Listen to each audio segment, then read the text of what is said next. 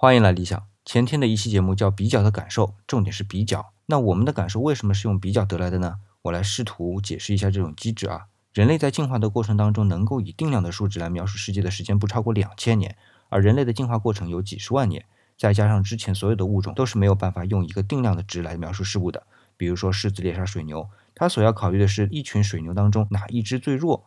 这时啊，最弱的那只是和群里的其他个体进行比较而得来的，没有必要进行体力的定量分析。比如说，它可以输出多少牛的力量，在多少时间内输出完啊？是比我高呢，还是比我低呢？同样到人类，比如旧石器时代，拿石头制作工具，就拿两块石头相互敲击啊，敲击之后，一块石头仍然保持原来的样子，另一块呢崩出个口，那么崩掉的那块就可以用来当工具，而另一块呢可以用来制作工具，而不需要知道两块石头的硬度，一块是六点五，一块是七点四。